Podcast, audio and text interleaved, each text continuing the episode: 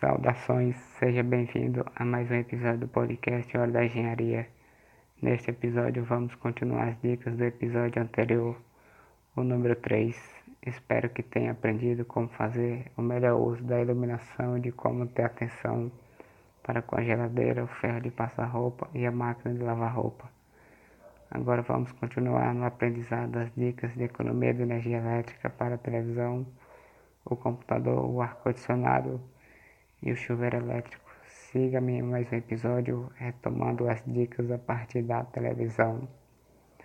Para a televisão, tem-se as seguintes dicas. Não deixe a televisão ligada sem necessidade. As televisões de plasma consomem mais que as de LCD. As televisões LED são mais econômicas. Não durma com a televisão ligada.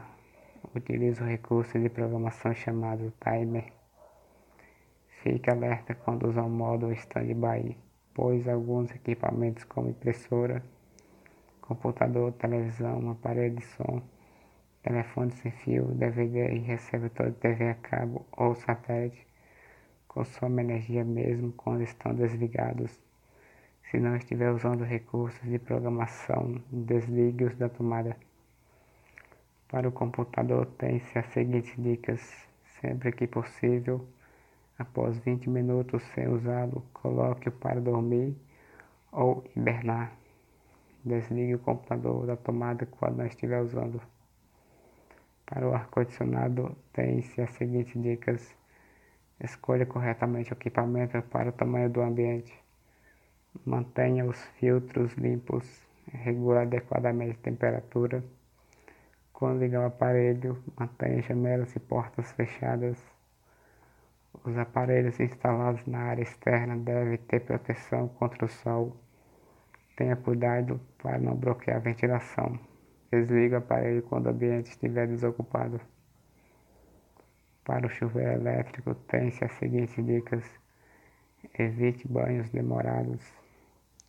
Feche a torneira enquanto sem sabor. Sempre que possível, ajuste a temperatura para a posição verão pois no inverno o consumo é 30% maior. Não mude a temperatura com chuveiro ligado, pois há risco de choque elétrico. Dependendo de sua condição financeira, dê preferência aos sistemas solares para aquecimento de água. Eles são mais econômicos e ainda ajudam a preservar o meio ambiente. Não reaproveite resistências queimadas, isso provoca aumento de consumo e coloca em risco a sua segurança.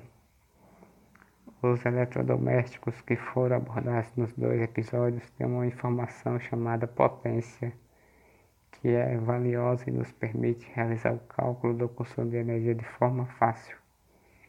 Esses detalhes vamos verificar no próximo episódio relacionado à importância do selo Procel para os consumidores que pretendem adquirir novos equipamentos e eletrodoméstico, bem como do cálculo de consumo de energia elétrica. Enfim, meu muito obrigado por ter escutado esse episódio. Ficamos por aqui até o próximo episódio do podcast Hora da Engenharia.